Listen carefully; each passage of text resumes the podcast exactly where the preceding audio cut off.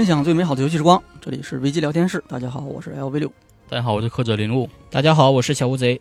啊，又是一周新闻评论的时间了啊！嗯，对，但这周有能聊的就两件大事嘛。是过是确实能聊的真的很多。昨天两个大的预告片，一个《塞尔达传说：王国之泪对》，还有一个《最终幻想十六》。嗯最终幻想十六》呢，都已经不能叫预告片了，有很我长的时机演示，太长了嗯，你你不如干脆给我直接给我看前一个小时的录像算了。或者就给一个 demo 我们自己玩嘛。塞尔达这个你们感觉怎么样啊？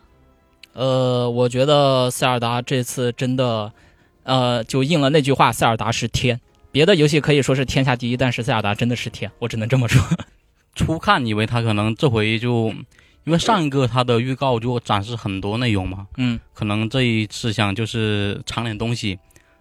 前期我以为他这次只放一个剧情的预告，嗯，因为前面他剧很舒缓节奏，就啊一个远景，怪物在那种打斗啊，在砍东西啊，做素材，然后也有一些人物特写嘛。之后我就哎，突然就爆炸了，对，一个转场就给你放出来爆棚的信息量。对，信息量太足了。我不知道你们怎么想啊，我现在感觉很绝望。为什么呢？它这个内容太多了，这要怎么弄啊？怎么聊啊？后面你们能想象吗？如果要做这个游戏的评测攻略的话，怎么弄？这游戏，这游戏我一个月都玩不完，我担心，我担心 FF 十六出之前我打不完这个游戏，你放心，FF 十六出之前，我这边必然打不完。这个怎么弄啊？不知道该怎么办，咱们要不聊了，算了，不聊这个。开玩笑啊，开玩笑，肯定还是要聊的。对，那还是我们惯例的啊，第一个环节是一周大事件、一周大新闻。这周那应该就是塞尔达的这个新预告和 FF 十六的新预告。我们主要嗯其实这次可能就要花比较多的时间聊这两个游戏啊。先说塞尔达吧，《王国之泪》。塞尔达这次刚才也说了，内容特别多，很多人他是一帧一帧的去找嘛。嗯，我看的那个 YouTube 上面有一堆，我一搜一一大堆。主帧分析这次对吧？最终预告里面有多少个你没有注意到的秘密细节？是啊，嗯对，二十个、三十个、五十个，到最后我看我搜到有一个人是他说有一百个还是八十个来着？我看了几个啊，就大家反正各有各的发现。这个有的可能是接近于猜测，有有的我觉得可能就是已经是妄想了，已经啊。但是没关系，反正我觉得现在他应该任天堂是给你放这个内容，应该就是有这个用意，对，是就希望大家来讨论，就是让你猜。嗯，然后呢，哎，你就猜错了，他就很高兴。哎对，你看你们都没猜到吧？等到游戏一打开之后一看，哎，我操，原来是这个样子对，。哎，我操，任天堂牛逼，对，这次整个的预告给我的感觉跟前面几个风格都不一样，这次的水准明显是远超前面两个的，我个人是这么觉得的。有一个最终预告的样子了，我觉得就算是个路人，他看到这个预告也会很燃。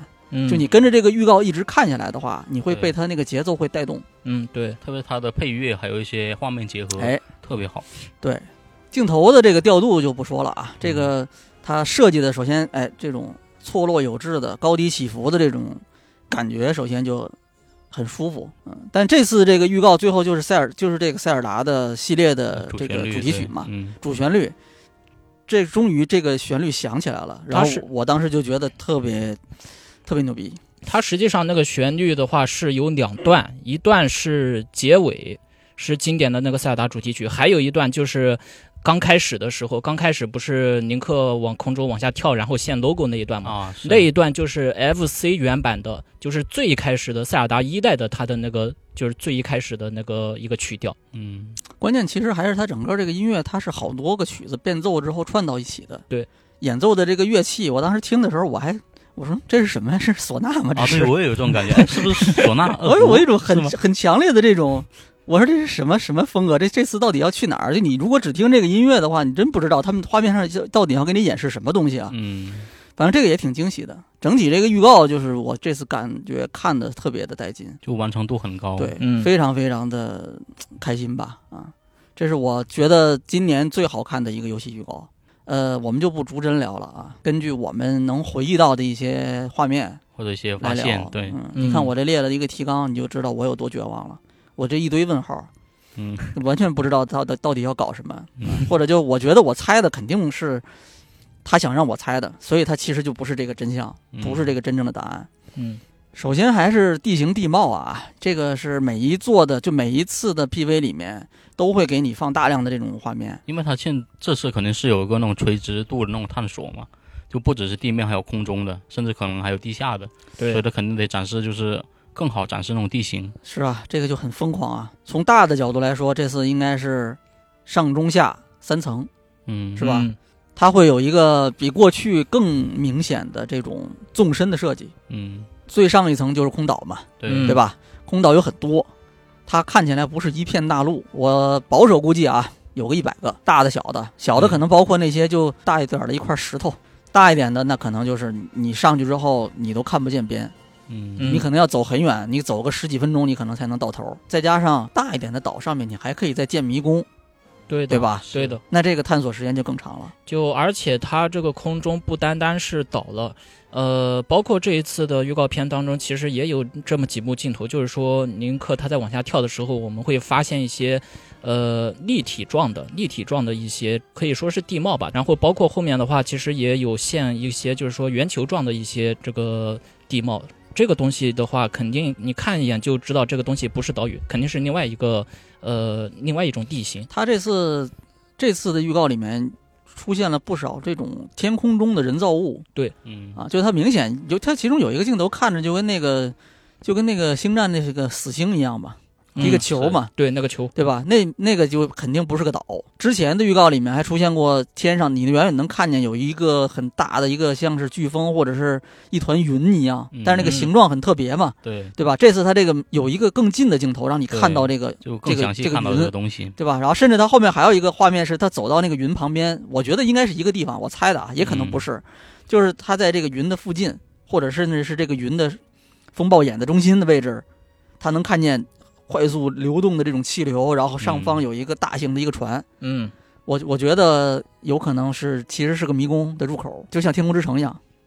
拉皮塔就是它藏在这个这个云的中间，哦，是对吧？然后你要通过特殊手段才能进去。对嗯，然后这次预告里面有一些新的画面啊，就有一些这种新的地貌啊，或者是城镇啊，或者是可能是迷宫的东西啊。比如说从天上往下跳的时候，信仰之跃的时候，地面上能看见一些。我这次我记得之前好像也有啊，就是地面上有一些看起来像是那个涂鸦一样的东西，嗯对那个什么怪圈类的，就农农田怪圈的感觉了啊。对，啊，有一个镜头是展示了沙漠上面地上好多那个流沙坑，不知道是不是这种地底世界的入口。也有可能是陷阱之类的，因为那个陷阱陷阱太大了，关键嗯陷阱这么大的陷阱让你都看见它了，它起不到陷阱的作用啊。这倒也是，我觉得也可能是个什么谜题之类的。还有好几次这个预告里面背景里都会看见有一个看起来就像是火山，但是好像又不是，就一个黑漆漆的山，山头上有那种红色的像是爪子又像是像是触手一样的那个东西。嗯，然后开始我以为是火山是不是喷发，然后它那个火山岩就嗯，哎冻住了或者凝固了或者怎么样的。但是现在我感觉不像，我感觉这个可能是不是跟跟 BOSS 跟加农有关系？啊是因为加农他身上就也有这种东西，然后林克他呢右手上也有类似的那种，他嗯这次的这个色调很明显就是跟他这个盖隆多夫，就是整个游戏最终 BOSS 的那个色调是相互对应的。我这边看过的一些解析视频都是说，这个火山的话，有可能还是被盖隆的那个能量给污染了。总之呢，从新的这些，还有以前也出现过的这些地貌啊、地形啊之类的来看，我觉得大型的这种迷宫有可能比前作多。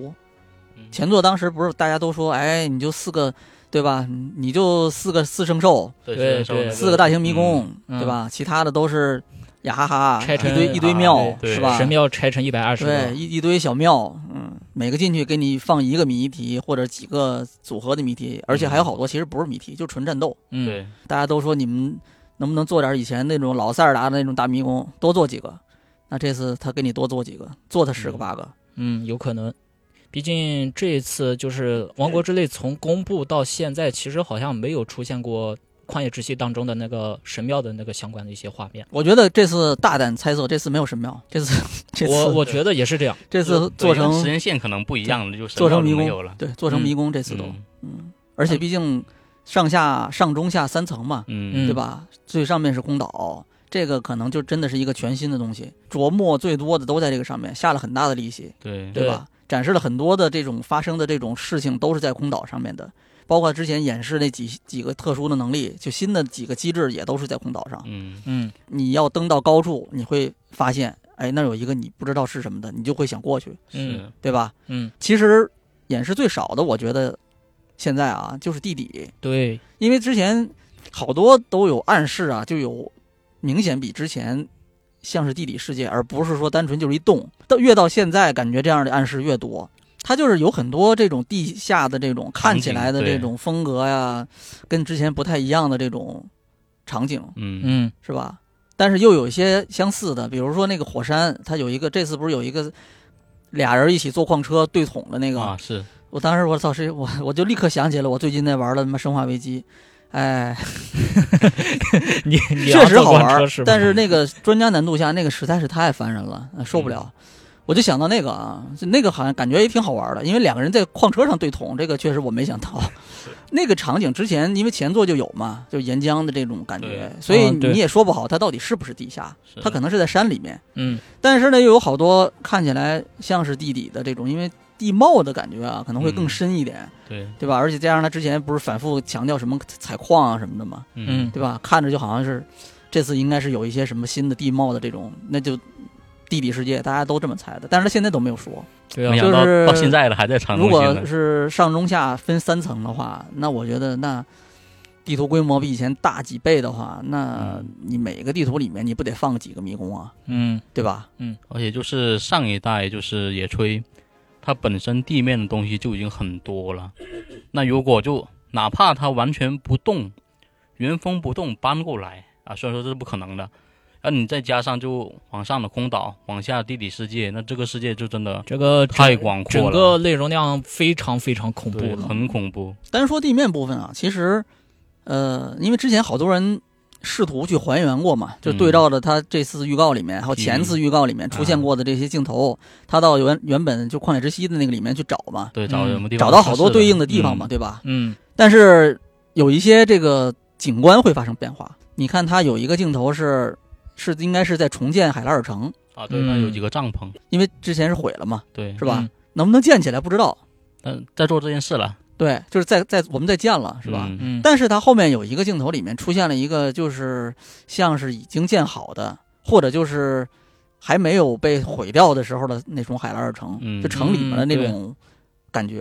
啊，对是有，有一个镜头就是林克感觉有点惊讶的那个样子啊，就是环视四周啊，出现在这个一个金光灿灿的城堡里的感觉。对，我看有个人猜这个是穿越过去了，嗯回到过去啊。这个涉及到一些故事方面的猜想，这个我们一会儿再聊。地貌、地形、新的迷宫、城镇之类的，在这个基础之上，还会有新的机关谜题什么的。嗯刚才我们不是说有一个像死星一样的一个一个球状的一个人造物嘛，在天上飞着的一个，对，感觉那个像是一个大的迷宫，我觉得。嗯啊，他有一个镜头是展示林克就从上面往下跳嘛，说不好，我说不好那个到底是是个井还是那个球的内部，我感觉嗯像是那个球，就是他从天上往下跳，那个球上面明显看见有个入口嘛，嗯从上往下跳，然后他那个镜头里面有好多那个激光一样的东西嘛，嗯嗯就像那个碟中谍一样往下跳，下面都是那个激光或者或者红外的那个射线啊，嗯你不能触碰到那个，应该是不能碰到。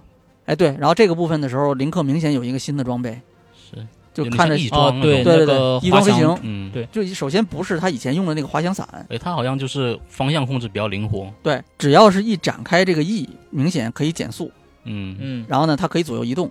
它如果收起来的话，就下落速度会更快，看起来。嗯空岛上看见有不少新的这种机关，就之前没有见过的这种，比如说它有一个镜头是连续跳几个石阶一样的东西但是明显那个是一个低重力状态的东西，嗯不知道是因为那个石阶有这种抵消重力的这种能力，还是说这个整个它这个岛上这个重力就是比较低，这个现在也不知道。那我嗯。感觉像是个机关，嗯。对，因为它本身那个浮起来那石头都是同一种风格的，应该是特地设计的，也是在空岛上面有那种看起来像是就一个一个的水球一样的东西。对，大能进去水球嘛，对，它有好几个镜头都出现那个东西了。嗯，这个不知道进去之后是什么意思，是要操纵这个球吗，还是要干什么？反正钻进去之后就是有一个那个游泳的姿势嘛，那个跟旷野之息的那个姿势是一它就是进到水里面了嘛，对嗯，对吧？对但是感觉这个球应该是可以操作的，对，应因为该它下面有一个底座。嗯，因为是应该是有作用，但只是演示了就是我们能进去这么一个嗯画面而已。还有一些看起来大型的这种，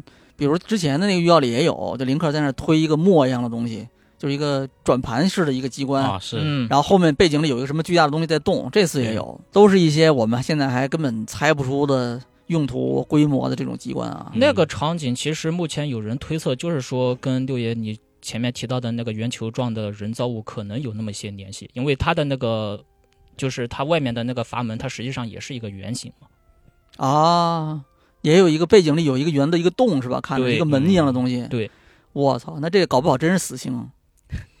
地球轨道炮，我操，直接对准地面来一炮，轰出一个洞来，然后就进去了。可以，这次的这个预告里面，就是最终预告里面有几个画面是就进一步让你看他之前告诉你的几个新的机制的这种实际用途。嗯，比如说，我操，我觉得最牛逼的就是终于出现了我说的那个马车。啊，上次咱们们聊的时候，我就说我能不能马后面拉个车呢？对吧？结 就是结果直接给你真的有了这次就真有马车啊！他就因为那个马车很明显就是用那个他究极手做的嘛，对，因为它中间有嗯。个连接点在亮，就是那个马车的轮子，然后还有连接部位，都能看见那个胶嘛，那绿色的那个对胶，对对，就这就是究极手造的一个简易的一个一个交通工具。嗯，但这个载具呢是靠马拉着的，然后就是真的是有高达，对，嗯，嗯，而且是我们可以造，敌方也可以造，它有一个画面里面是林克跟对面，对面应该是有一群哥布林啊，嗯。就是也驾驶了一个巨大的载具啊，两边都是有个巨大的载具。嗯，啊。林克这边是感觉像是一个小车，对，有像个小车，小小可不小，嗯对面是一个很大。你没看林克在那个车上，最开始我都没看见林克，啊，嗯。是。我把那个画面放大之后，我才看见哦，他确实是在那个车的上面。嗯，对，但这个，车看起来就比较简易，嗯，它中间像是一块巨型的、就很大的一块立柱一样的。石，头，就是一块方形的立方体的一块石头。嗯。啊，林克是在那个石头的最上面，对，看起来像是在用什么操纵杆之类的东西在操纵。嗯，嗯，然后呢，这个立方体下面是有轮子的，对，有四个轮子。哎，，它可以移动。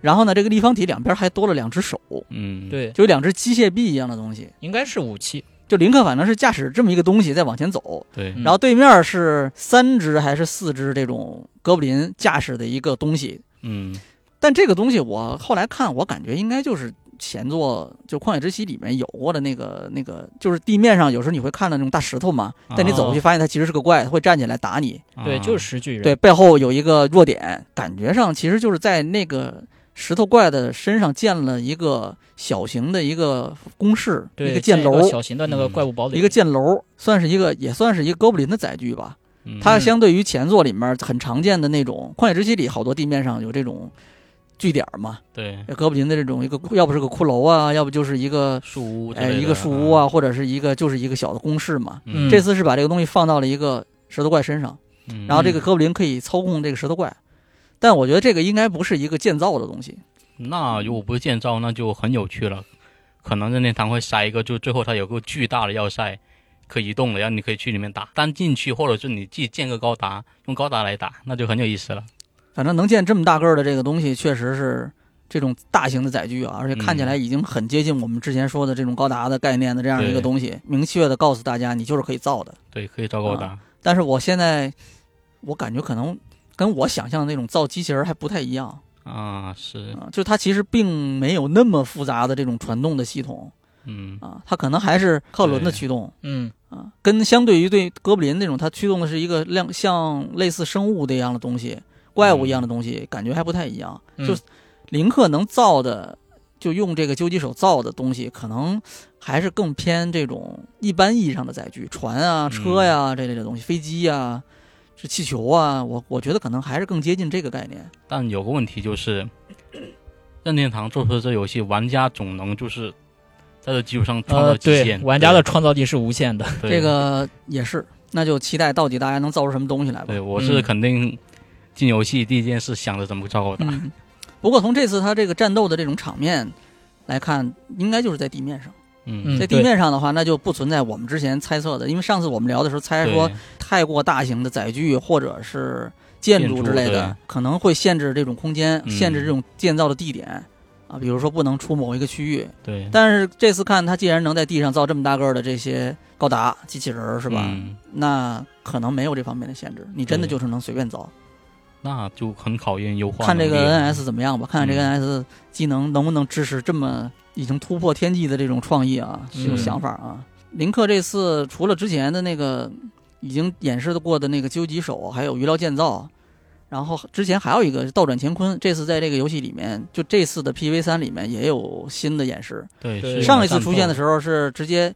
听障婴儿是到了那个天上落下的一块石头旁边，然后就爬上去，升电梯，对，然后这时候就给他使用这个倒转乾坤，这个时候就会沿着它掉下来的轨迹再回去嘛。嗯，嗯，这次这个有一个画面就是战斗里面用到的，哎对，看起来像是对面有一个投掷物，飞行道具扔过来，嗯，啊，那个是宝箱章鱼怪，然后林克是直接用这个能力，这其实跟之前石亭的用法差不多。对，那视频你得就是瞄准方向嘛，对，这次这个就是他就是沿着原来的轨迹回去，对，直接从哪儿射过来就从哪儿再射回去。对，这个还挺挺容易联想的，虽然他之前没有演示过，对，上，次没演示，嗯，嗯，但基本上你能想到，对，嗯对吧？那肯定会有嘛，战斗里肯定可以用这个这个能力的。嗯，对，啊，鱼料建造这次也有一些新的演示啊，这个能力就是能够把两个物件拼在一起，对，然后有一些哎特性会附在上面，但是它限定是武器或者是素材。嗯。嗯。啊，就是林克本来的武器或者是系统判定为武器的东西，比如树枝，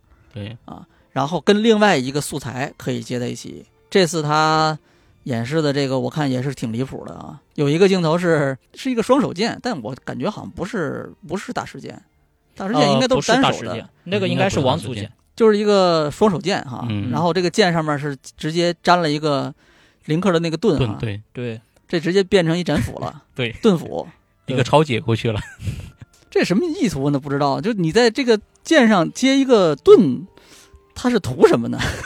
因为你原本你就你怪猎的那个盾斧，它是它是变形嘛，对不对？对，对，它其实是两件武器，可以变成一件儿。你你按照它这个游戏鱼料建造的这个功能，这个机制是组合了就是组合之后，它就是会是一件新的武器，对不对？嗯嗯，那你在这个剑上套个盾是图什么呢？我搞不懂这个。他当时演示的是一个类似于精准防御的这么一个效果，对，嗯就是盾反，之前就是用盾嘛，对吧？对，嗯，他这次他把这个剑接在盾上，那意思就是双手的武器也可以反，也可以盾反，是这个意思吗？有可能就说是啊，有的人觉得就是你要一边持剑一边持盾，但如果敌人要攻击你，你必须把那个攻击停下来，用盾嗯防御是吧？啊你现在不用了，就你反正一直打，对别人攻击过来，你刚好就用这武器直接返回去，嗯，我就觉得方便了一点。我觉得这设计可能也是为了方便玩家吧，因为如果旷野之息里面那个盾反的话，实际上是需要讲一点时机的，而且如果是大师模式下的话，它的那个有的时候，呃，守护者的，比如说守护者的那个攻击模式，它的那个攻击时点，你还还它还会变，嗯就是你的盾反时机要抓得很准，你才能盾反的成功。但在王国之泪里面，你把这个剑跟盾组合到一起的话，就基本上就相当于可以变成一件，就是说一个大概率、高概率盾反成功的这么一件武器了。嗯，嗯，而且我在想一件事，就是以前我们都听过嘛，就是最强的矛和最强的盾。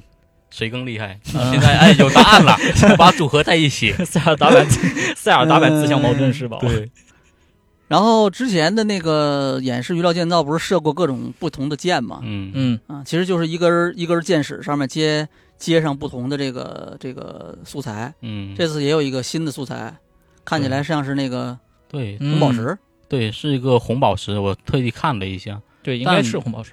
但有一个就是有意思的，就是红宝石其实在前作里面就是是个比较稀缺的东西，而且它是基本上就专门用来卖钱，它一组可以卖两千多嘛。嗯但如果就它就可以用在武器上，一是它肯定有一些特殊的作用，就是比如说它的、啊，就是跟之前演示的其他的材素材一样，嗯它射出去嗯肯定是不仅仅只是一个、嗯一根箭嘛。它肯定有一些宝石的特性，但是什么特性我可能还没想到。对，那另一点就说明红宝石这个素材可能在这一座里是相对比较容易获得的。嗯就像之前就你取红宝石就那个，因为它可采集的地方就很少嘛，但如果它这回有地下世界，然后像之前也有矿车嘛，可能就有一些矿井之类的，嗯可能我们在会在里面就很容易获得这种素材，嗯这是我的一个猜测吧。首先，关键是前作就《旷野之息》里面那个东西素材，基本上要么是合成嗯就炼金、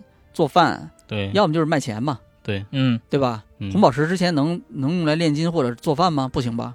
嗯，应该不行吧？我试过，但是基本上都失败了。那这说说明那其实就是用来卖钱的呗，嗯，对？吧？混金素材。对但这次这个所有的素材如果都可以跟武器结合的话，那都有一个特殊效果的话，嗯，那这个红宝石的作用就不一样了，是对对吧？那我觉得肯定会有新的入手途径。对，比如说我们嗯地下的一些困难迷宫之类的，就可以可以就比如打怪掉落，或者是可以直接用炸弹炸出来之类的。嗯，对它这一次的整个系统，其实既然把这个物品组合、把这个武器组合的这个概念放给大家看，那其实的话，官方应该是也是想鼓励玩家就进行各种各样的尝试的。那相对应的这个原材料的这个储量应该也是充足的，只不过就是说大家到时候自己去寻找，就是说这个入手的途径。哦，说到这，我也想起来，不是因为红宝石是换钱道具吧？嗯，然后像不是有一个技能叫金钱镖吗？是就你花的钱越多，你这个伤害的造成伤害越大，哦。可能就是你宝石越贵，嗯。你射出的箭伤害越高，有没有这种可能呢？，maybe 或许，对，我觉得应该会有一些更特殊的作用。嗯，现实里面能想到红宝石，它有什么作用？它就不仅仅只是值钱，或者是结晶化之类的，就好比说钻石可以用来切割，嗯。很硬是吧？对。嗯这个红宝石经常用于一些这种科研方面的一些工作，啊，是有，对吧？嗯。这科学实验上方面的一些东西，它跟这种光的透过、反射什么的有关系的一些实验啊，嗯，还有一些尖端的这种精密仪器里面会使用到的这种东西，我觉得嗯说不定在这个游戏里面它也有这种类似的作用。对，有可能，嗯它肯定，如果前作这么稀缺的东西啊，这座肯定也不会便宜，那它嗯很可能就这个你设这一个东西出去，这个的效果就很特殊，或者非常的特别，非常的独特。对。嗯，反正就是瞎猜嘛，是吧？对，然后后面他这个预告越往后面走啊，演示的那些战斗的部分就越多啊，嗯。出现了好多新的敌人，大型的 BOSS 啊，有一个就是看起来像是一条冰龙，反正它啊长了很多眼睛啊，哦那个我猜就是在那个云层的那个部分的那个 BOSS 战嗯。嗯。啊，然后地面上那个应该也是空岛，我猜就是有一只从地底下。它是它是潜在水下呃潜在地面下面的一只像鲨鱼或者鳄鱼的对一个东西对对，嗯潜在沙沙地底下的那种，然后突然一下钻出来了。啊，战斗部分后面还出现了好多，已经不都不是暗示了，就明示，就这次肯定是多都演示了，肯定不是林克一个人打，对，嗯打架都是很多人一起。林克骑马的那个镜头里面，背景里能看见很多村民嘛。是，嗯说明也在拿着武器，那对吧，到最后的那个阶段，预告最后的那个阶段，你就能看见大量的这种共斗的演示，嗯嗯对吧？它先是一全员特写嘛，对吧？嗯，全员特写，然后你能看见那个背景里面有各个种族的人，对，他这次新出现的那几个，就是比如说卓拉族、格鲁德族，他们的那个呃出现的，就是说帮助宁克共同作战的角色，实际上在前作当中都有出现，就就基本上是相当于前作当中的那个，就相当于一个呃呃类似于那个引导者的一个小孩子这个角色嘛。然后在新作当中他长大了，然后长大之后获得了自己的力量，然后靠自己的力量去帮助宁克。嗯，嗯那几个镜头里面，包括后面就是共斗的镜头里面，它有一个特写是，呃，就是那个格鲁德族有一个女的双持双刀，然后可以天上降闪电的那个，嗯，那个我猜应该就是看长相，我觉得就像是前作的的那个那个族长对对。的嗯族长的女儿，她是呃，但她其实那个时候也是族长，对吧？对对，对，啊，我我猜就是那个人，我觉得应该就是那个没跑了吧，长得太像了，是，发型也一样，嗯。嗯，而且卓拉族的那个王子就基本上已经明示告诉你，就是说王子还会继续出现，然后而且还会继续啊，就是那个，就最后有一个两个人一起，呃，就是米法他们那个族嘛，对吧？对对。有有一个看起来身材很高大的一个，然后他们两个一起打一个魔像的那个画面，对，嗯。就是那个就是就是王子是吧？对，嗯。就是王子。啊，然后再加上这个鸟小鸟这个利特族的这个，那这是不是就新的新版四英杰呀、嗯，就我我觉得，我觉得《王国之泪》里面这个很可能就是说会沿袭四英杰的这么一个设定了。嗯然后包括就是呃，除了这个四英杰之外，他当时不是有一幕是林克在那里站着，然后周围站着一群人嘛，啊，对，然后那个一群人当中有一个骑马的妹子，那个妹子我后面就是看他们群友分享的那个信息，那个妹子实际上在《旷野之息》里面也有出现过，啊，也有吗？对，就完全没印象，应该是同一个人，叫一个叫阿麦尼的一个女孩子，她那个有可能是当时就是说在《旷野之息》里面，宁克，呃，宁克帮助阿麦尼，就是说或者说是躲过怪物追杀，或者说是帮他完成其他什么事情。然后阿麦尼那个时候跟他说了一句，说，呃，这次谢谢你来帮助我，下一次换我来帮助你。好，哦哦王国之泪里面真出来了，一个是机制上面肯定是会有多人战斗嗯啊，或者至少是两个人一起战斗的这种机制，让你一起去打怪，甚至一起打 BOSS。利特族的那个小鸟，他的那场战斗，林林克跟天上的那个那种刚才看见的云层里面那个巨型的一个龙形的一个怪物，嗯。林克跟那个 BOSS 的战斗，明显就是跟这个小鸟一起进行的。嗯，对，啊，所以就是肯定是有共斗，肯定是至少双人可以一起协作，而且肯定是普通的怪物的战斗和 BOSS 战都是有的。嗯。啊，可能就是不同阶段吧啊，你能跟不同的人一起战斗，我猜的。那有可能我怀疑是和前作一样，比如说就是你去呃，比如说你最后打加农嘛，如果你可以直接去打，但你一个单独一个人，那 如果你完成特定的呃，比如说那个神兽你解放了，就可以用到他们力量，可以、很有可能。可以带一群哥们儿一起去，对，然后就是你完成那个角色之前的前置任务，你打特定 BOSS 可以带上它，应该是这种设定。就是如果你是对对对。对哎，你你可以自己挑去挑战，你也嗯可以带哥们儿一起去群殴，对，对，就跟《光环无限》里面那个士官长一样，先带着四个陆战队队员，然后驾着个游珠号直接就往敌人老巢里面冲，大概就有这种感觉了。嗯。感觉上就这一次应该是会做成一个。就不再是一个孤独的冒险，嗯。啊，然后背景里的所有这些 NPC 不再只是背景里的一个 NPC，他真的会跟你一起合作，就一起会，比如说重重建这个世界啊，或者是一起冒险啊，或者是一起对抗这种新的毁灭世界的力量，嗯。是吧？是这个加农多洛夫哈，叫盖隆多夫，加隆呃盖盖农。盖我想是盖农，我一直哦。一直一直记得哦是加农。加农多夫，现在是加农多夫，啊。以前叫盖农多夫。啊，嗯。不是有有新的造型嘛，嗯还有那个例会什么的。我看那个画面，我觉得他应该叫加农多洛夫更更符合直觉一些。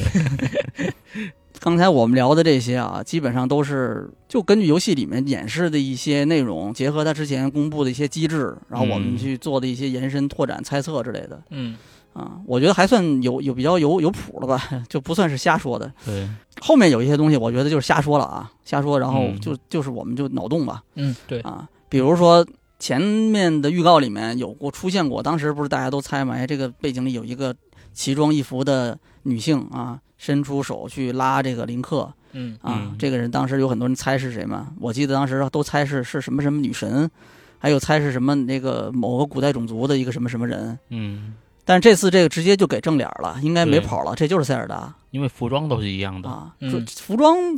呃，他之前演示的是都是正面，就是那个人的正面的衣服，嗯，这次演示的都是背面或者侧面，但很应该是就是同一件。但是他的那种发型、嗯发饰、手上的那个手镯、脖子上的项链、嗯耳环对那些东西都一样。装束其实都是一致的。衣服衣服跟这个就衣着跟饰品相似度非常高，嗯，所以感觉这个应该就是塞尔达对，嗯啊。但是相应的，它还出现了另外一个看起来衣服跟塞尔达接近，耳环什么的也都一样，饰品都一样嗯啊。然但是是个黑皮的一个黑皮妹子，我嗯个人的猜想也跟他们有些解析视频就是看法一样，我觉得这个有可能是佐拉乌族的某位公主。佐拉乌族的话，就是咱们之前就已经谈论很多次了，毕竟《王国之泪》的它的整个故事背景，包括它的那个宁克他所使用到的那个神秘的绿色力量，其实都是跟佐拉乌族是有一个联系的。而且在这次的预告片当中，实际上，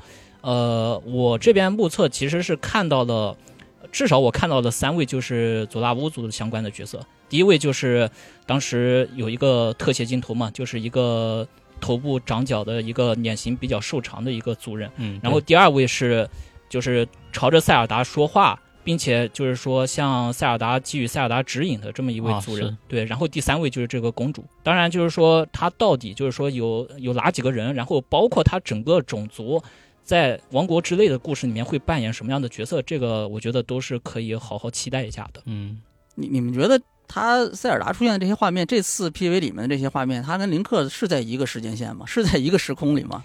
我这边是感觉大概率有可能不在同一个时空。呃至少不是像之前野炊就左右的那个时间线，应该是之前再往之前之类的。对，呃，王国之泪的它它的这个故事线是有可能追溯到旷野之息时间线的一万年前。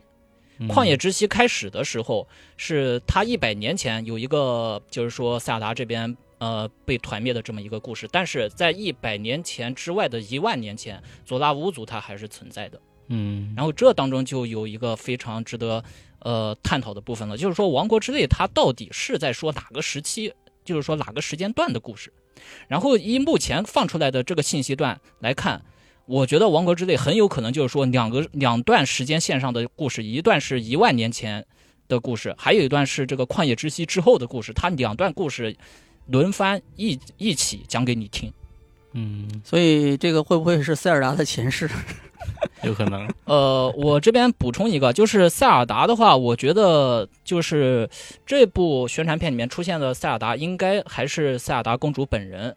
但是呢，就像我们之前提到的那样，塞尔达公主跟林克因为某种原因有可能不在同一个时空上。呃，这里就是有一个细节，我可以跟大家说一下，因为在这个整个影片起头的时候，林克就是说从空中跃下的时候，他会就经过一个那个比较神秘的一个原色，呃，不是一个白色的那个圆形的一个轮胎嘛。嗯那个轮胎实际上就是预告片的结尾，塞尔达公主凝望天空的时候，她站的那个位置。她也就是说，塞尔达公主她在最后其实也是站在这个呃白色的轮台上的，而且塞尔达公主那个时候最后还说了一句话，说：“林克来找我吧。”那这个就非常神秘了。虽然说两者之间确实是就是在某一个相同的地点上面，就是都可能存在过那么一段时间，但是两者之间对应的这个存在的时间应该不是相互对应的，嗯，就有可能塞尔达是在过去的那个圆台上，然后宁克是在现在的那个现路过了现在的这个圆台的遗址，哦，也就是说这对这两者之间就对应了。就是说，《王国之泪》里面的一条是旷野之息之后的，一条是一万年前的这两条时间线。嗯，嗯，我有一个比你那个还大的脑洞。嗯可以说说看。嗯，塞尔达最后那个画面里面，也不是最后，反正塞尔达后面有几个画面嘛，对吧？他手上捧着那个黄色的那个勾玉，那是不是就是王国之泪啊？反正就有几个画面嘛，塞尔达在那个里面会讲嘛，对吧？嗯这个是这件事只有我能做到之嗯类、类类似这样子的。口料瓦达西西卡 e i k o t o 对吧？他英文版说的是 something I is something only I can do，对吧？对嗯然后你再配合之前的那些画面，前前后后的那个画面都是林克在跟其他人一起战斗的，嗯，对吧？这个意思应该是暗示塞尔达自己也要战斗。哦，就之后还可以操控它呃，是吗？你就是我之前说的，这塞尔达这次可能是一个可操作角色，或者说就是他是可以参加战斗的一个角色，这样是吗？他可能不会跟林克一起战斗，嗯、但我觉得可能他会自己战斗。哦，就分开时间线对吧？哎就是一个是对他分不分开不知道，但啊我觉得可能他会以自己的方式战斗吧。呃，一方面我觉得总让塞尔达被别人去救挺没劲的，对，是吧？就是这个放在现在这个也不太正确。我还想到一个细节，就是六爷前面提到的这个，呃，它黄色的一个有神秘的黄色信物嘛，那个其实本身长得就跟那个日本的勾玉长得有点像。嗯，这明显就是照着勾玉做的一个对照玉道具嘛，对吧？然后，然后在先前的那个宣传影像当中，我们看到过一些那个有关于佐拉无族的壁画，然后它那个壁画当中有七块勾玉是刻在那个壁画上面的，然后相对应的，那这一次《王国之泪》既然有四音节。会不会有七贤者？我就觉得非常有意思了，因为七贤者这个设定，其实在整个塞尔达传说系列里面，它也有出现过，是 S S F C 上面的那个众神的三角力量，嗯就出现过七神七贤者封印那个黑暗力量的这么一个设定。然后你放到王国之泪里面，这七块勾玉是否对应着七位贤者，这个都是我觉得可以细细推敲的地方。可以，而且最后塞尔达有一个镜头是他握着大师剑，嗯，对？吧？对，看不出来他是在把这个剑插进去啊，还是在把它拔出来。哦，他要是把这个剑拔出来，是吧？嗯，我瞎猜的啊，那是不是就是对吧？完了，这回真成塞尔达传说了真，成塞尔达喽。真成塞尔达传说了。觉得这样挺挺好的。对，哎，也可以，这样设计其实挺好的。对啊，总是哎呀，林克，你快来救我吧，哎，没意思，你知道吗？嗯，就虽然说就是同样故事，你通过不同讲述方式可以很好，但就偶尔挑战一下也是可以的嘛，对吧？嗯嗯，，OK。关于《塞尔达传说：王国之泪》啊，马上五月十二号就发售了，没几天了已经啊，一个月不到的时间了，是吧？我们嗯看完 PV 三最终预告之后，又各种联想啊、胡猜啊什么的。嗯总之是因为对这个游戏确实比较多的期待啊，对，对，啊，猜的对不对都没关系，反正我们也不负责任啊，猜一猜大家很开心，哎，我觉得这个讨论一下啊很有意思，嗯，开开脑洞，这个过程本来我觉得就挺好玩的。对，王国之泪这部分我们就到这儿啊，本周大事件才刚聊完第一个啊，大事件第二啊，最终幻想十六。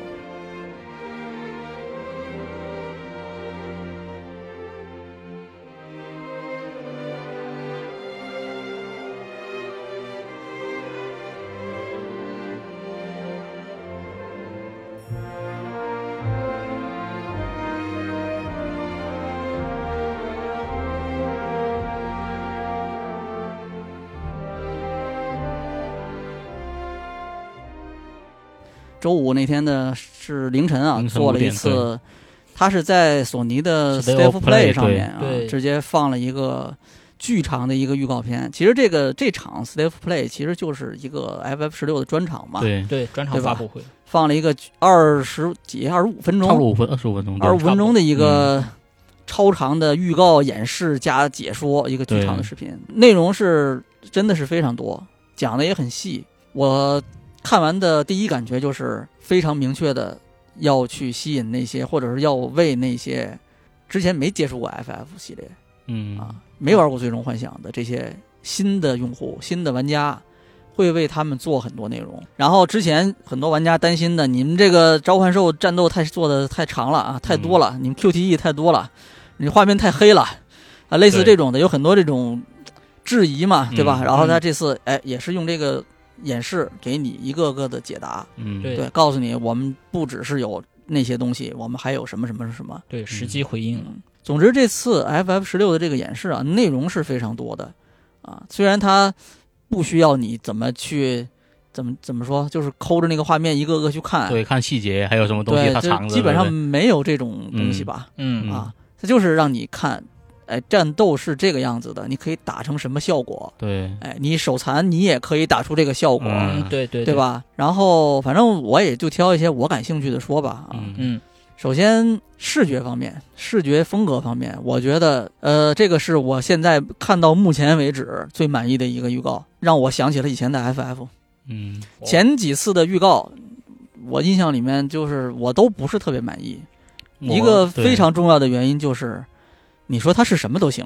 嗯。啊，就你你说它是什么游戏我都信，但是不是特别有那个以前的 FF 的味儿。就没有那个味儿了。啊。对，嗯，相对来说，这次的这个预告里面啊，一个是演示了一些，虽然也都是几组镜头啊，嗯。它倒没有说给你很长时间的让你去或者很细致的带你去观察，但是嗯。这次演示里面有非常 FF 的这种世界观的这种场景。啊是，对，啊，就是你一看，啊假如说啊，就是一说 FF 有你我能想到的一堆这种概念设定图，嗯。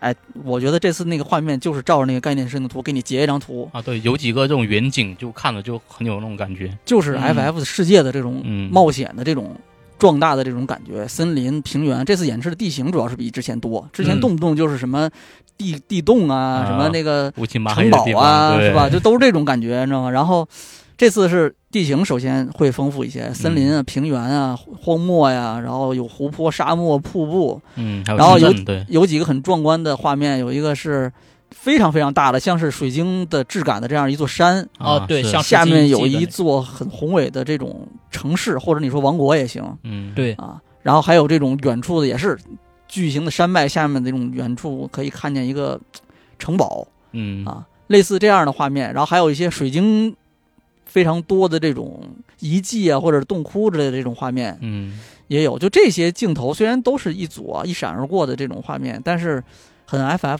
嗯，就很有很多感觉。视觉上来说啊，对，就只说视觉上来说，然后呃有一个我比较喜欢啊，就是它后面有一个演示的这个城镇的一些功能的时候，嗯。哎，它有讲到你可以在这儿接任务嘛，嗯对吧？啊对有各种支线任务，然后嗯其中有一个就是这个讨伐揭示板。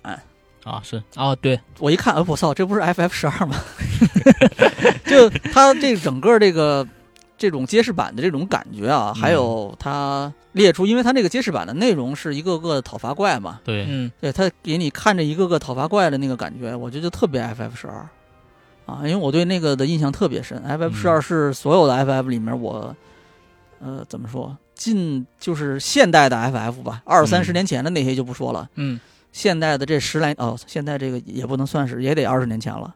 呃，如果你以 PS 二为节点划分的话啊、嗯 p s 二之后的 FF，我十二是我是最喜欢的，它很有那个味道。这个仅是就视觉方面的啊，然后还有一些细节的这种视觉效果的一些演示，比如说那个水体，它有几个开船的镜头，啊哦，对，那个水看着确实挺就还不错吧，就很有质感。哎，还不呃错。嗯。还能看出它是游戏画面，但是已经比较贴近现实因为它。讲了都是 PS 五实际演算的嘛，嗯，对。啊，粒子跟烟雾什么的也还可以。呃，它粒子效果这回用了很多。啊。对，它有一个画面是呃远处的一个建筑塌了，哦，对，哦那个村庄废墟那个塌了之后，然后有岩石啊什么的，这个碎裂从上面掉下来，嗯。对对。那个画面给了一个特写，我当时就看，我靠，这石头做的也太细了吧！嗯，建筑物碎块了，其实都碎的就比较哦对。然后掉下来。对，就这么一个背景里的这么一玩意儿，你做这么细，有什么必要？我而且感觉有点用力过猛的感觉啊。啊，代入感，嗯代入感。不知道，不知道，这个可能是吧？现在做大型三 A 游戏就得照这个做，可能是。嗯，这次重点演示了一些新的角色啊，除了他之前有讲过克莱夫，其实他因为之前的演示里面，克莱夫明显是不同年龄的这种状态嘛，嗯，应该是分三个年龄段，我记得。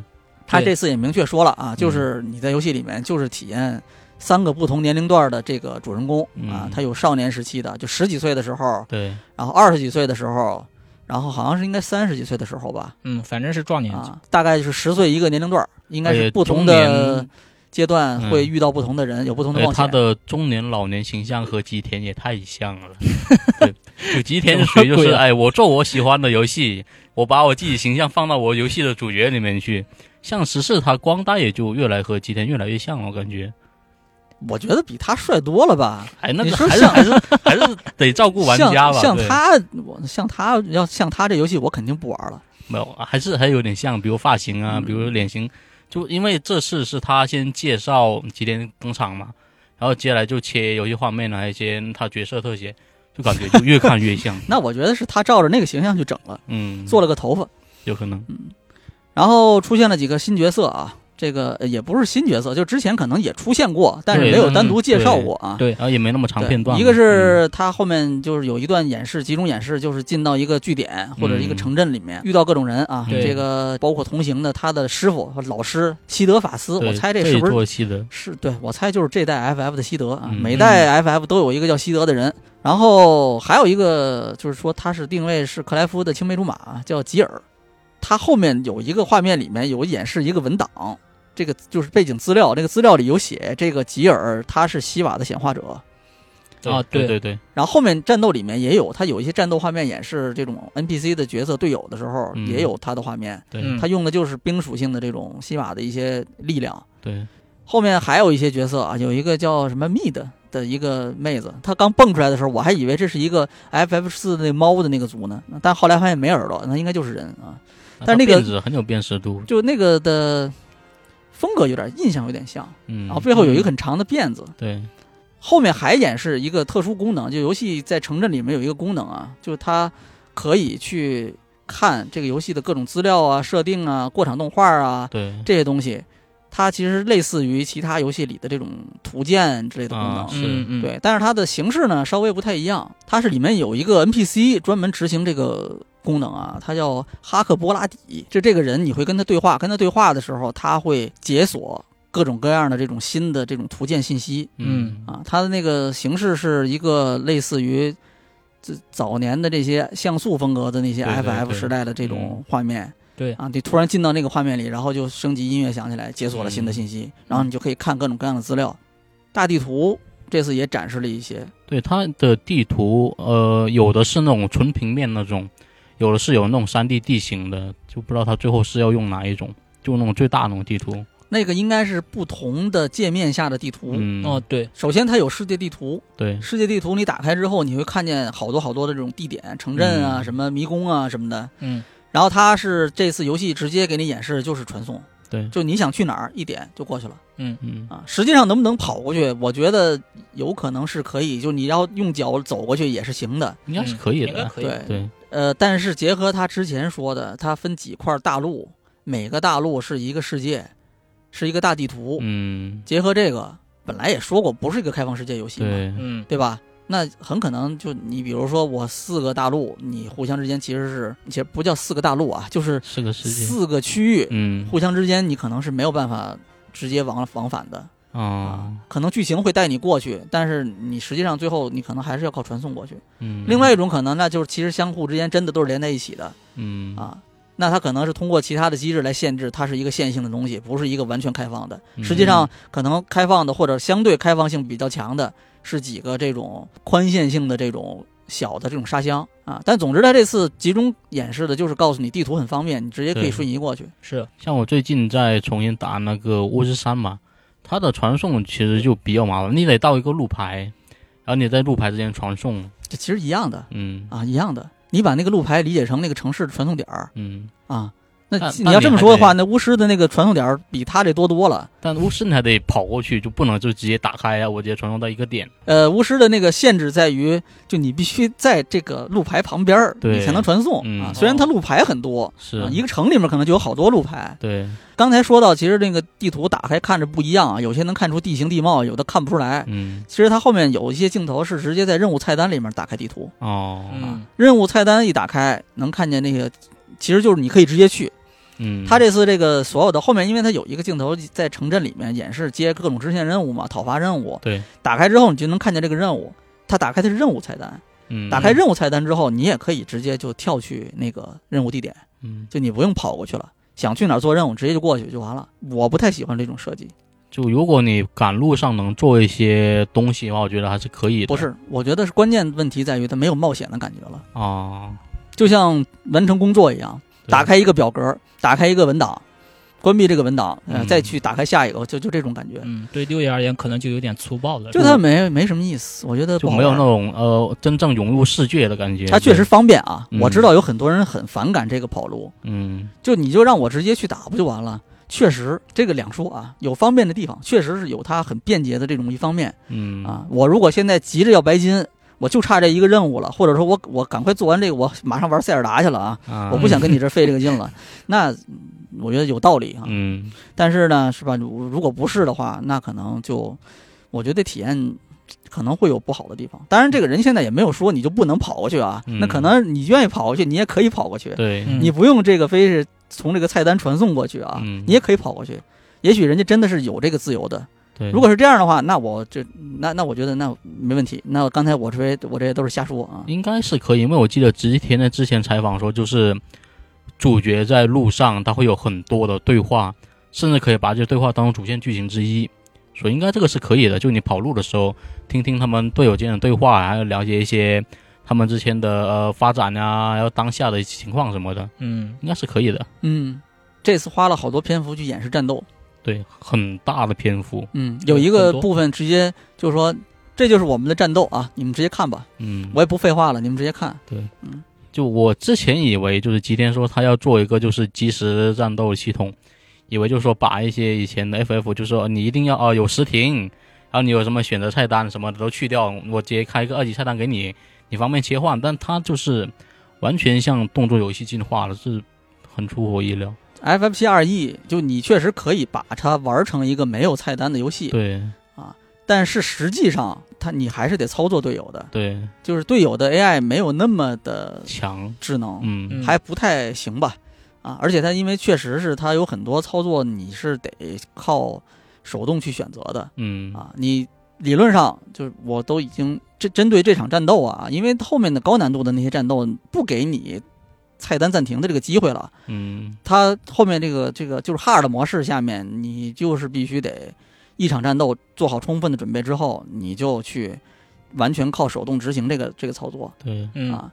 但是呢，就是它本质上就是还是一个策略性的一个 RPG 游戏嗯啊。这次就是他这次演示的这个就是动作游戏，对啊，就是一个 ARPG 吧。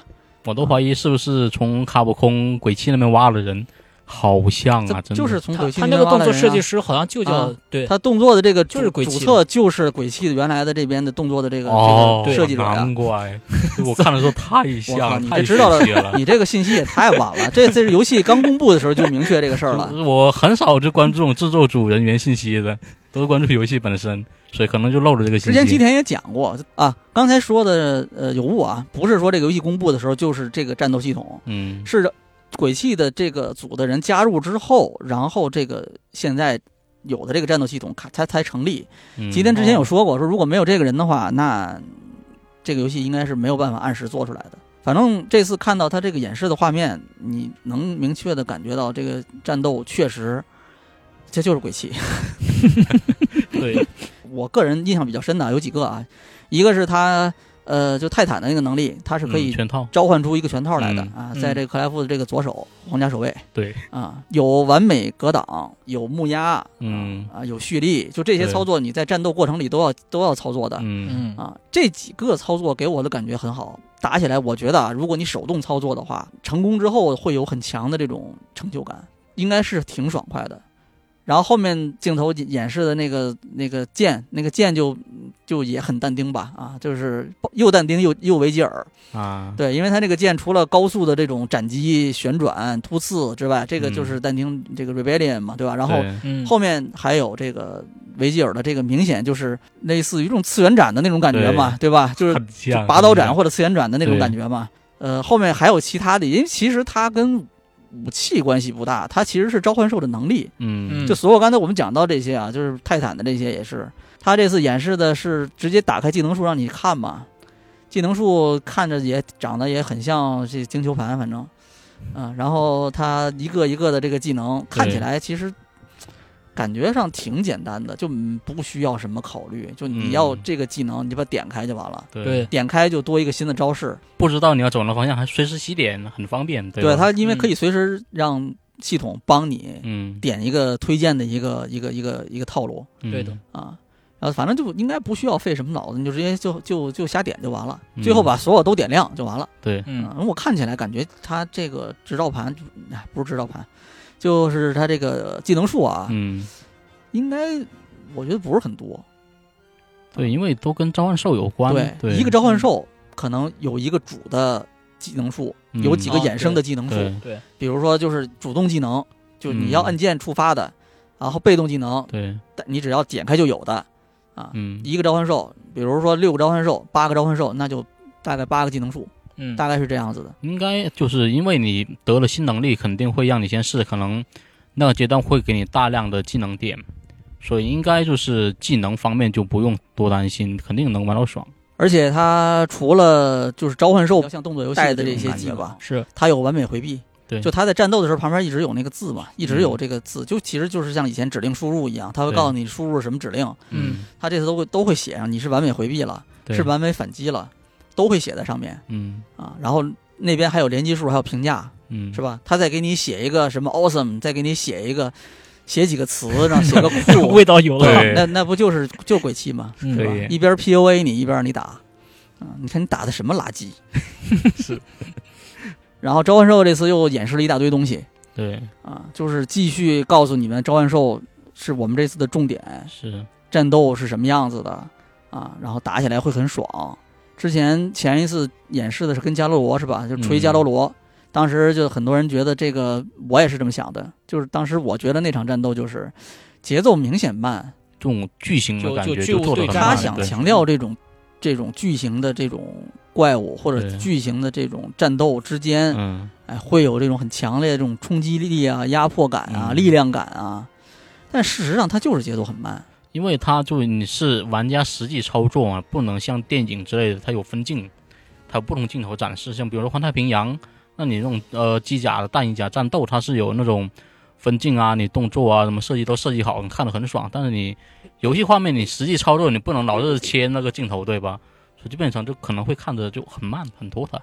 不过呢，这次这个演示，哎，就是相对来说，我觉得它演示了更多的内容嗯。啊，我对这个部分的印象稍微有一些改观。嗯。首先，一个比较明显的这种变化就是，除了上次演示的操作伊芙利特，其实变身伊芙利特嗯。嗯。锤这个伽罗罗之外，剩下的几场战斗明显整体的速度、整体的节奏要比伽罗罗这场要快嗯。嗯啊，这是一个比较明显的变化。所以我现在猜，可能大概率是因为这个伊芙利特那场对伽罗罗的战斗啊，是他第一次变身哦，有可啊。能，所以这个战斗呢相对比较原始一些，就两边对锤。嗯。哦。哎，但是后面呢，因为你看他后面这个这次的演示里面又演示了好多不同的召唤兽之间的对战嘛，对对吧？包括对泰坦的、对提丰的、对巴哈姆特的。巴哈姆特两场就是伊芙利特对巴哈巴哈姆特，然后不死鸟对巴哈姆特嗯啊。这个不知道是你是可以随便变身，还是说不同阶段你变不同的召唤兽打？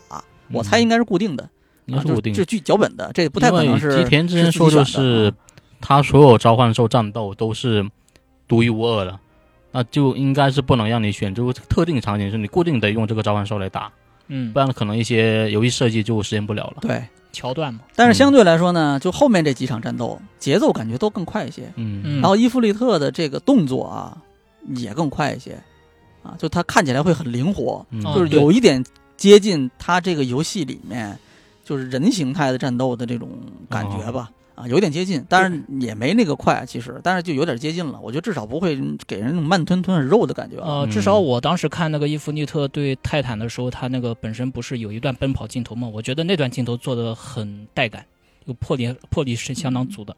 而且呢，也不光是这种近战的这种对锤，它后面有几个画面演示的不死鸟嘛，就啊不死鸟对巴哈姆特，啊其实就是一弹幕射击游戏了。是嗯啊，就对面有一堆球，你把那球射爆，嗯剩下的你就用那个是吧，锁定目标，用那个追踪导弹去射它，这种感觉的。刚才这些其实就是这次预告里面我比较感兴趣的一些，或者我觉得还呃有一些新的变化或者新的内容的这种这种点吧。嗯啊，最大的感受就是战斗确实非常有鬼气的感觉，就不是嗯仅仅只是说一下我我们这请了一个鬼气的一个动作设计，嗯，不仅仅是说一下，确实打下来就是一个很带感的样子。嗯，前几次也都有，但这次的这个确实比以前多，哎很长，哎，而且呢我觉得相对来说更连贯一些，嗯。看起来是一个完成度更高的状态。是。啊。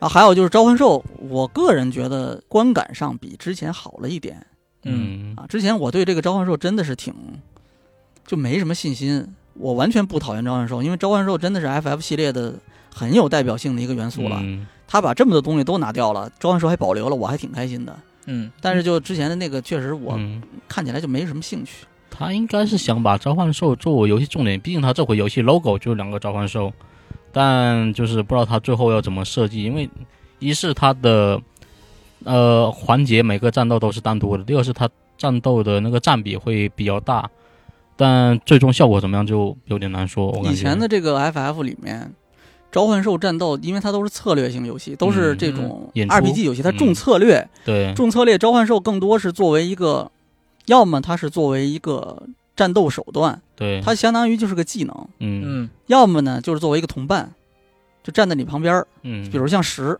那就是召唤兽，就是就是你理解为召唤兽现在上场了，替代嗯其他的同伴，对哦啊，相对来说这一座就已经完全是翻天覆地了，因为你都是变身召唤兽去战斗了，已经。嗯对，除了这种战斗之外，其他所有的部分你都是一个人去打了嗯啊，一个人去打，跟以前的 FF 是几个队友一起打，嗯不是一个概念。这一次我有一个很强烈的感觉，就是它确实很像动作游戏，主人公克莱夫一个人战斗，打出所有的这些伤害连击，嗯其他队友能起作用，他有有演示，其他队友攻击是什么样子的，对有演示，但是没有，我这次反正没有看到他有几个人一起连携去战斗的这种画面。哦对哦比如说，你先打出一个什么伤害，比如弱点，或者是 break，然后我再进行追击。对，你打一下，因为我不可能一直打。嗯以前的 FF 是这样的啊，我嗯因为我是有一个行动条的嘛，对吧？对我不可能连续打，但是两个人一起就可以连续了。对，这次这个他的动作频率已经非常高了，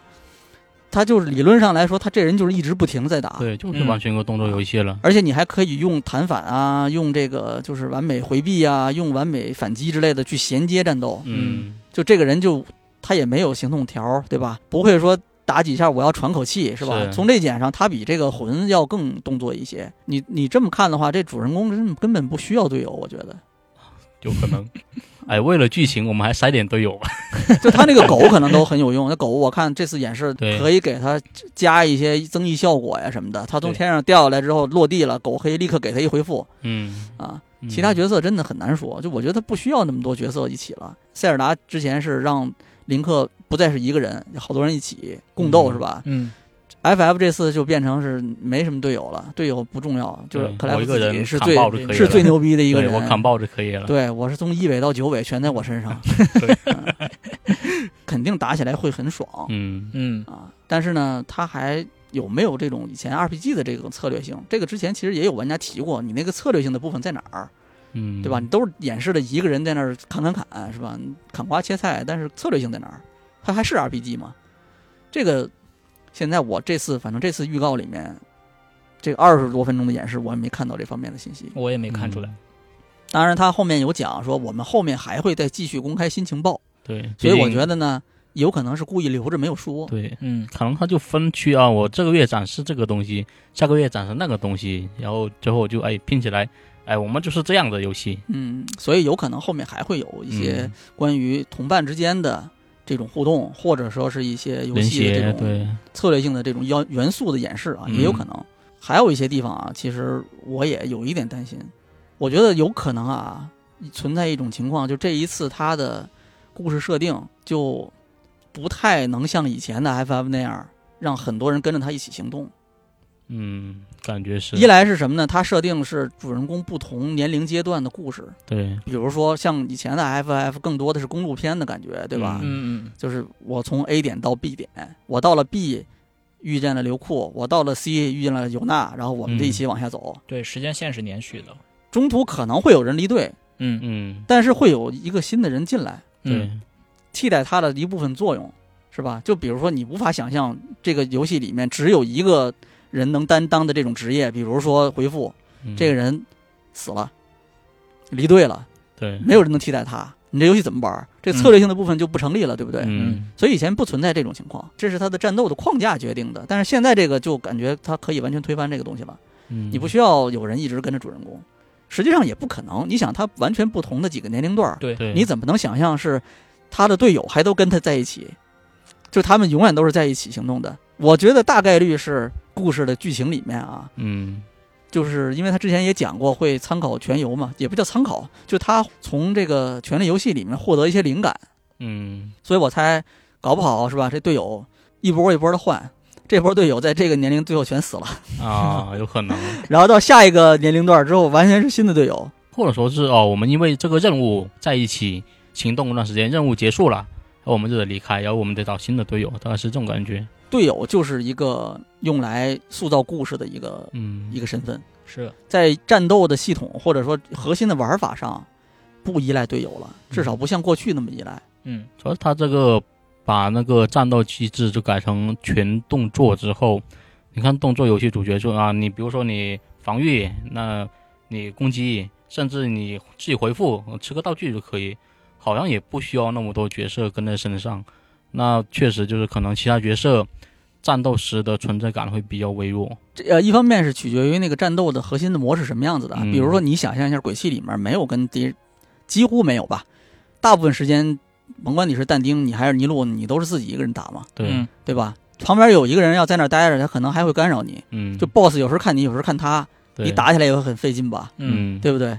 但是呢，你涉及到战斗的就 AI 的机制的话，比如说魂类游戏，那可能有一个人跟你一起打，那个战斗就完全不一样了。对，对，它会让你的压力急剧的减小嗯嗯啊。你但是魂类游戏的这个前提是它的 AI 也是基于回合制来跟你打的。嗯，对吧？你们俩都是，你是打一下等着他，他也是。你要喝喝药了啊，好，我立刻要丢一个飞行道具过去。但是你纯动作游戏里面不存在这个回合制的过程，没有读条的这个过程，都很快很迅速，都是即时制的过程都是的。连贯对，那那所以说，它不存在这个过程的话，那很可能这个核心的机制完全变化的话，那整个的这种故事的这种叙事方式可能也会突破吧。我希望是能够有一个真的完全不一样的一个东西，然后完全新的这种用户来进来，对这个可能会给这个系系列注入更多新鲜血液。这从大的角度来说啊，嗯，从小的角度来说，我觉得担心的就是它没有以前 FF 那种感觉。嗯嗯，然后还是队友。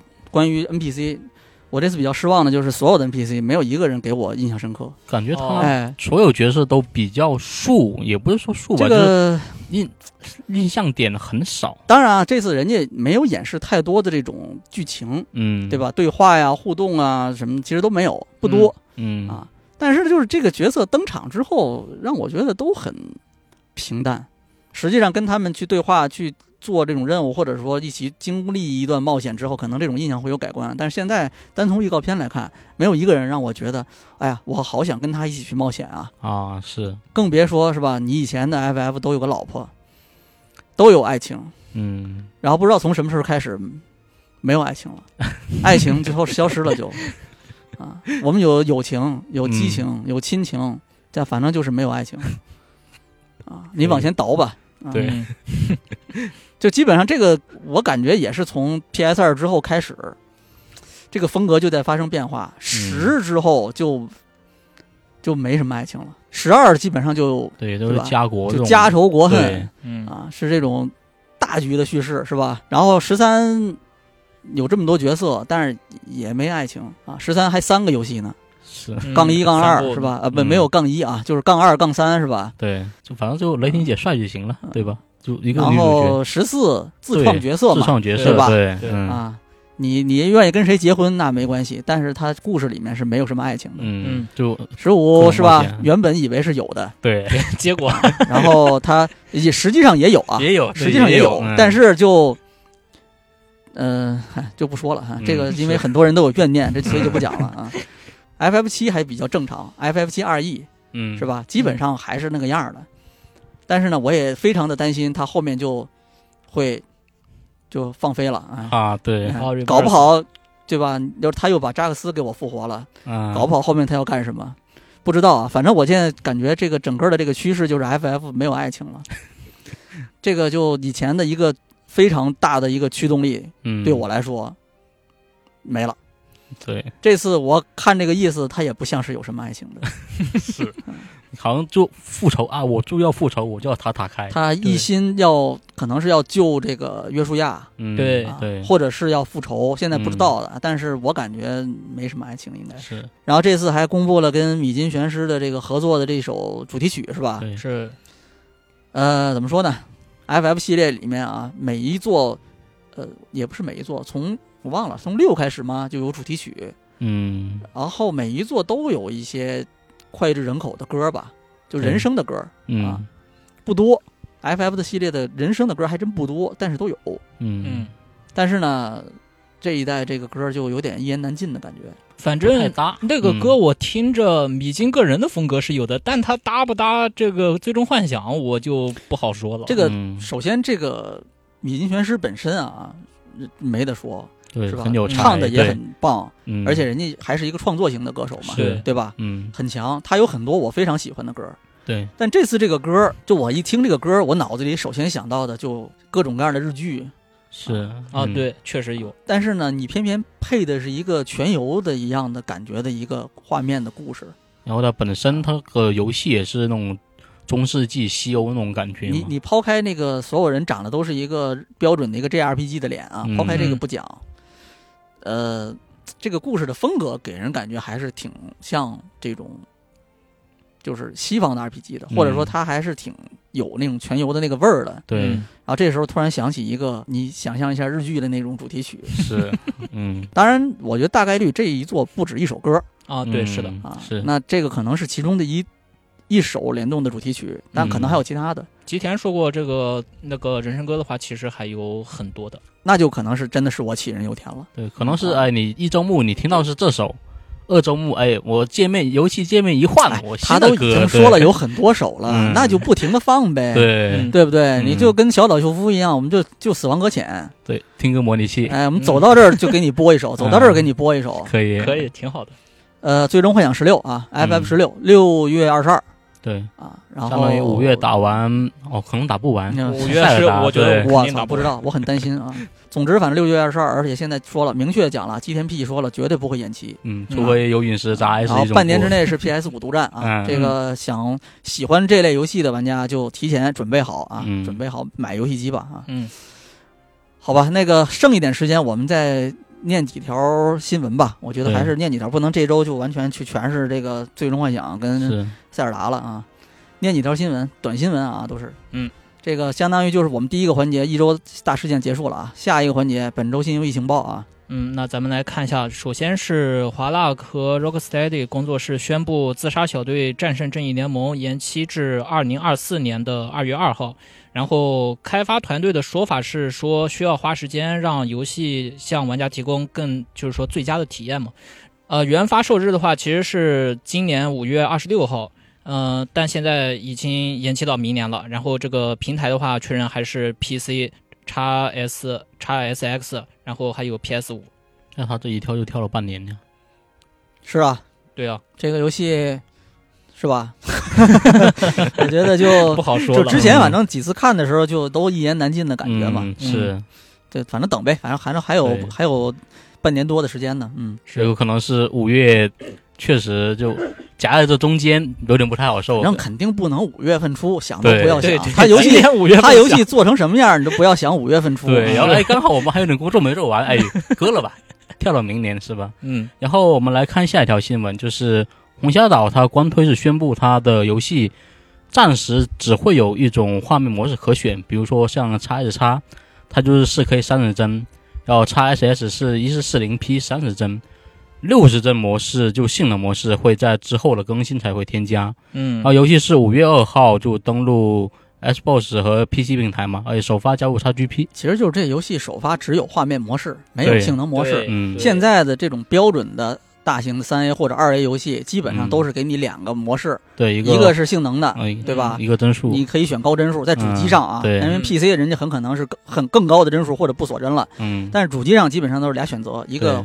画面，一个你要分辨率可以，那你就三十帧啊，这个就就嗨，就反正红霞岛被这个微软收购之后，变成一个独占游戏之后，是吧？PS 五版也没了，是，嗯，然后呢，就就没出过什么好事儿，感觉，你知道这个我工作室感觉被献祭了。这工作室的这个人说话也是不着调，你知道吗？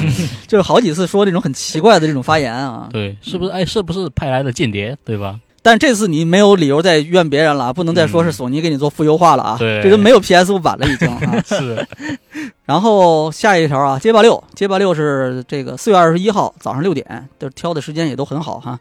然后会办一场三十分钟的一个新的一个发布会啊，有一个 showcase，应该其实就是一个播片儿。嗯，哎，这次会再讲一讲这个游戏的这个三大模式的一些新情报啊。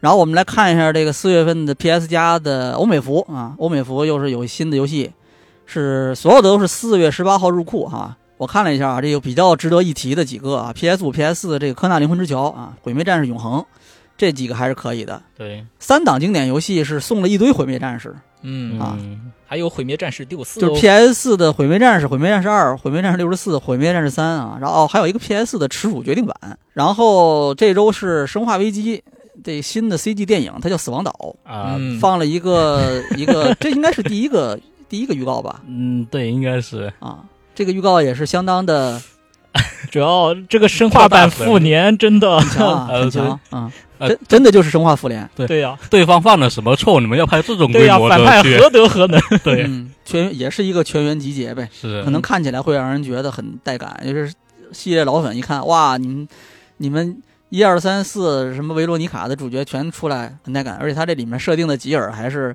之前被维斯克改造过的那个吉尔，嗯，感觉应该是是是这么一个设定哈。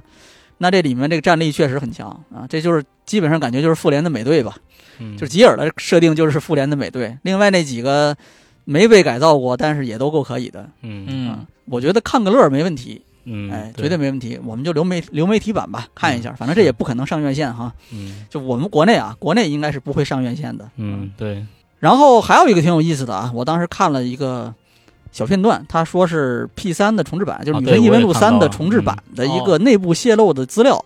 我记得那个角色应该是叫秋雨尤加利，对，应该是这个角色。嗯嗯嗯，看起来确实是一个就用来给内部的，比如说是。演示或者呃介绍之类的。对，我觉得可能是给合作伙伴啊，或者是嗯投资人啊之类的看的一个内部的一个介绍。哎我们最近的一些新 IP 哈，对，对，呃，我们一些新的一些重置的计划哈，嗯呃，如果我先说啊，如果他真的是重置 P 三，我觉得没问题。P 三是《女神异闻录》系列里面，就是新时代它可以说是现在大家认识到的，现在大家最熟的这个《女神异闻录》就嗯这个风格就是从三代开始的。校园校园风的那种。这个是，而且本来那个游戏也也还不错，剧情也还挺好的嗯啊。所以如果它重置的话，我觉得没问题，OK。然后还有一些什么其他的一些呃，算是证据吧。一个就是他今年三月份的时候，阿特拉斯注册了一个 P 三 R E 点 JP 的域名，名字就不说了，这就就摆明了就是这个 P 三的重置版的名字嘛。对，而且他之前因为那个 P 五 S 出之前，他也做过类似的事儿，所以嗯现在大家基本上是吧？就我觉得算是一个一个证据吧啊。是然后我们再看几个业绩新闻吧，一个是宫崎英高，宫崎英高是去年就不用说了，去年《艾尔登法环》《老头环》是去年最有影响力的游，戏，就游戏圈绝对的席位了。嗯然后今年是宫崎英高被《时代周刊》评选为二零二三年全球最具影响力的一百个人，他也是二零零七年宫本茂之后第二位入选的这种日本开发者，日本的游戏的制作人。嗯嗯啊。然后是本周市场调研机构是 DFC 发布了一个全球的游戏消费者市场预览，这里面提到了几个数据啊，挺有意思。一个是他调查说是有全世界三十七亿的游戏消费者，嗯，相当于一半的地球人口。对，因为现在你游戏概念就比较宽泛了，就不像以前说你一定要有一个游戏机，一定要专门买游戏，你可能哎手机上下个游戏就就算游戏消费者。但是呢，嗯这里面核心的消费群体其实只占百分之十嗯嗯啊，也就是大概三亿多人。对啊，那这三亿多人呢，哎，他们属于是这种接近硬件驱动消费者，他这么说的。嗯啊，也就是说他们会为了玩游戏去购买专门的设备，不管你是手机啊、游戏机啊，还是什么其他的东西，高端的 PC 嗯。都算上，这可能才是玩家的主要受众，或者说才是嗯。我们传统意义上的玩家。对，对而且那个分析师其实也已经提到了，这个这三亿人实际上还需要再细分，才能对于一个产品经理来说，他才能划分出属于他自己的真正的市场都不是。产品经理，那是企业级别，看你做的是哪个赛道。对对嗯，而且他还讲了一下，就是主机类型的这种游戏的玩家主要是在北美跟欧洲，其余绝大部分的用户都是玩手游。我们最近一直在聊的这个《马里奥大电影》啊，本周也有一些新的数据更新。首先一个是行业预测啊，三十五亿美元的这种总收入可能会达到。之前有很多电影类的媒体也报道过，就是这个片子单在北美地区就已经很有可能会做到五亿美元的票房。那就很啊可能是美国影史。史上动画类电影的冠军，最高嗯可能会超过魔兽啊。而且现在又有一些新的预测，说是，呃，它的这个总收入最后能达到三十五亿，其中是数字版会产生大概二十三亿美元左右的收入。嗯啊，全球票房预计是能达到十二亿，然后扣除这些电影的拍摄成本啦、宣发成本啊，嗯还有给这个光照、给这个 illu- illumination 的这种分成之后啊，对任天堂自己大概能收入大概十一亿美元。那我觉得是件好事。如果就你收入那么高，他肯定会有动机去推下一部电影的。他这下一步都已经在拍了，好吧？嗯我觉得，我觉得都已经在拍了，是吧？是，马里欧的帽子啊，还有那个银河是吧？嗯公主马上就来啊！最后一条新闻啊，本周游戏销量榜啊，今年一季度英国游戏市场的一个数据，首先是还是 PS 五，PS 五供货充足之后，销量是同比增长了百分之一百八十啊，市场嗯份额就在英国市场啊，市场份额占有率是已经超过百分之五十了。相比之下，NS 的销量同比是下降百分之二十五啊，x S 叉 x SS 是下降百分之十八。一季度最大的赢家，游戏的最大赢家霍格沃茨，霍格沃茨之遗销量是已经超过了历史上的《艾尔登法环》《老头环》，还有这个《乐高星战》啊。目前它已经是除了非法 COD 之外，英国最畅销的游戏。上一个做到这个达到这一个目标的是这个之前的这个《荒野大镖客二》嗯啊那确实就 IP 影响力太大了。OK，这就是我们本周的一周新闻评论。啊嗯，，这周我们花了大量的时间给大家聊这个塞尔达 FF 十六，对，这也是我们接下来两个月里面可能是最重点，或者说，呃，要聊的最多的游戏。对是啊，希望今年这两个最受期待的游戏能够不负众望吧。我觉得塞尔达是绝对是个能做到的。嗯 FF 十六从游戏的定义类型上来看，它肯定也是你之前绝对没有玩过的这种 FF。对，就全新的 FF，从这两个角度来说，我觉得真的是会是两个老牌系列的这种带给玩家全新体验，这个应该没有太大的悬念。对，很值得期待的。嗯，我就希望两个游戏也都能够名利双收吧。是啊，这就是本周的一周新闻评论的全部内容了。我是 LV 六，我是客者灵物，我是小乌贼，分享最美好的游戏时光啊！感谢大家的收听，我们下周的一周新闻评论再见。嗯，拜拜。拜拜。